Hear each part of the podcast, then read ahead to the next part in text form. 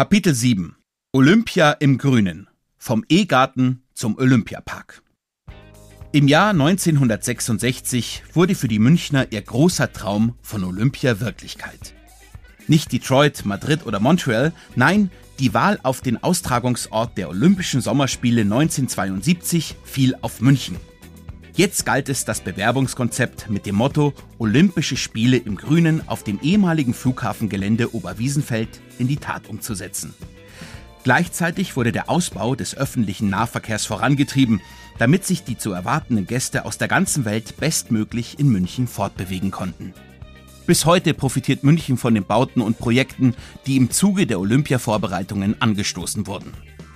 Um das ausgiebig zu würdigen, finden heuer im 50. Jubiläumsjahr in der ganzen Stadt zahlreiche Sonderaktionen rund um die Olympischen Spiele von 1972 statt.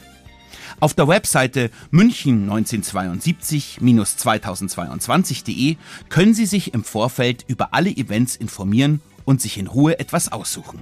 Das Highlight sind die European Championships, sozusagen eine Mini-Olympiade, bei der Athleten aus ganz Europa in den verschiedensten Disziplinen gegeneinander antreten, um eine der begehrten Medaillen mit nach Hause zu nehmen.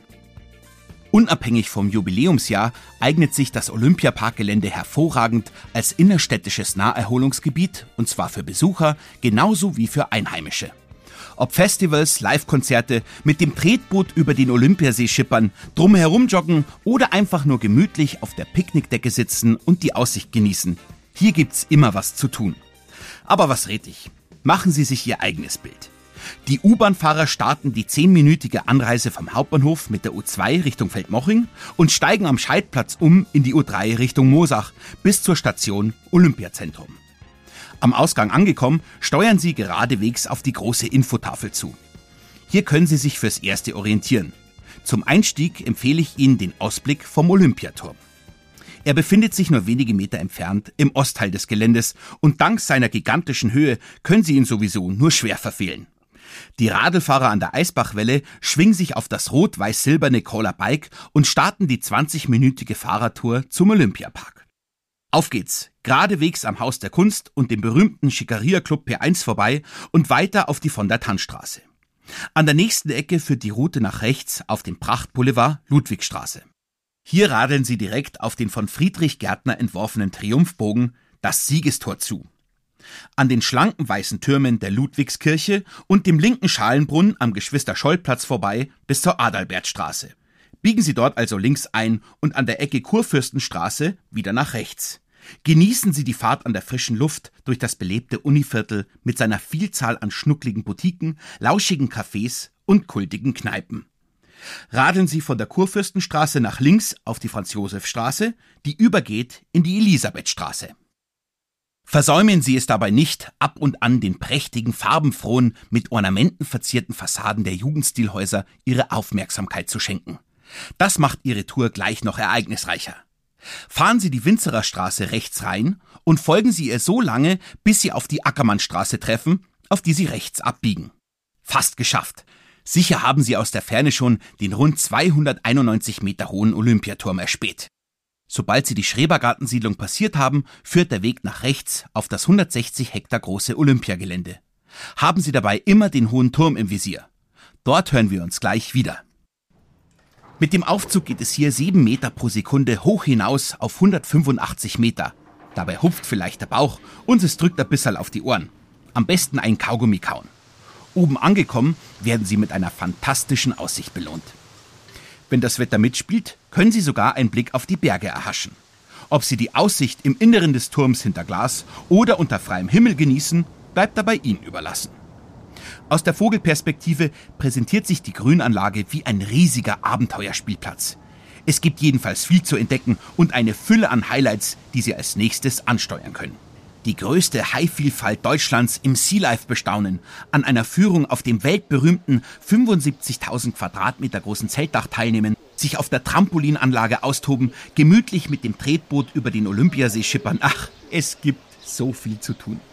Tipp lassen Sie sich mit der Olympiabahn 20 Minuten durch den gesamten Park kutschieren. Gleichzeitig werden Sie mit allen Fakten rund um das Sportspektakel im Sommer 1972 versorgt. Als die Olympischen Sommerspiele unter dem Motto Die heiteren Spiele eröffnet wurden, ahnte niemand, dass die ausgelassene Stimmung ein jähes Ende finden würde. Nach zehn Tagen überschattete das brutale Attentat die heiteren Spiele. Am 5. September 1972 überfallen Terroristen das israelische Quartier im Olympischen Dorf. 17 Menschen kommen dabei ums Leben. In Gedenken an das tragische Ereignis steht im nördlichen Teil des Olympiaparks der Pavillon Erinnerungsort Olympia-Attentat München 1972. Die Lebensläufe der Opfer stehen hier im Mittelpunkt. Die elf Meter lange Videoinstallation informiert über die Abläufe der Geiselnahme und ordnet das Attentat in seiner politischen Dimension aus heutiger Sicht ein. Nächster Stopp Olympiaberg. Was viele nicht wissen, der 56 Meter hohe Hügel besteht aus aufgeschütteten Trümmern des Zweiten Weltkriegs. Doch das tut der herrlichen Aussicht keinen Abbruch. So verzaubert das legendäre Spinnwebendach des Olympiastadions und die Münchner Skyline seine Betrachter immer wieder aufs Neue. Und natürlich gilt auch hier, wenn das Wetter passt, gibt's das Alpenpanorama noch on top. Falls der Aufstieg zu anstrengend wird, biegen Sie kurz ab auf Münchens höchstgelegenen Biergarten, die Olympiaalpen. Gönnen Sie sich eine gescheite Brotzeit und Sie sind bestens gewappnet für den herrlichen Ausblick. Widmen Sie dabei Ihre Aufmerksamkeit dem besonderen Farbkonzept. Oberstes Ziel der Planer war es, sich mit den Spielen von 1972 ganz klar von den Olympischen Spielen von 1936 abzuheben. Leicht, spielerisch, freundlich, vielfältig heiter.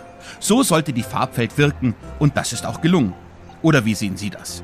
Sogar die Säulen und Wände der vier Tunnelbahnhöfe der S-Bahn-Stammstrecke spiegeln das Farbkonzept des Grafikers Ottel Eicher wider. Der blaue Stachus, der orangefarbene Marienplatz, das grüne Isartor und der gelbe Rosenheimer Platz.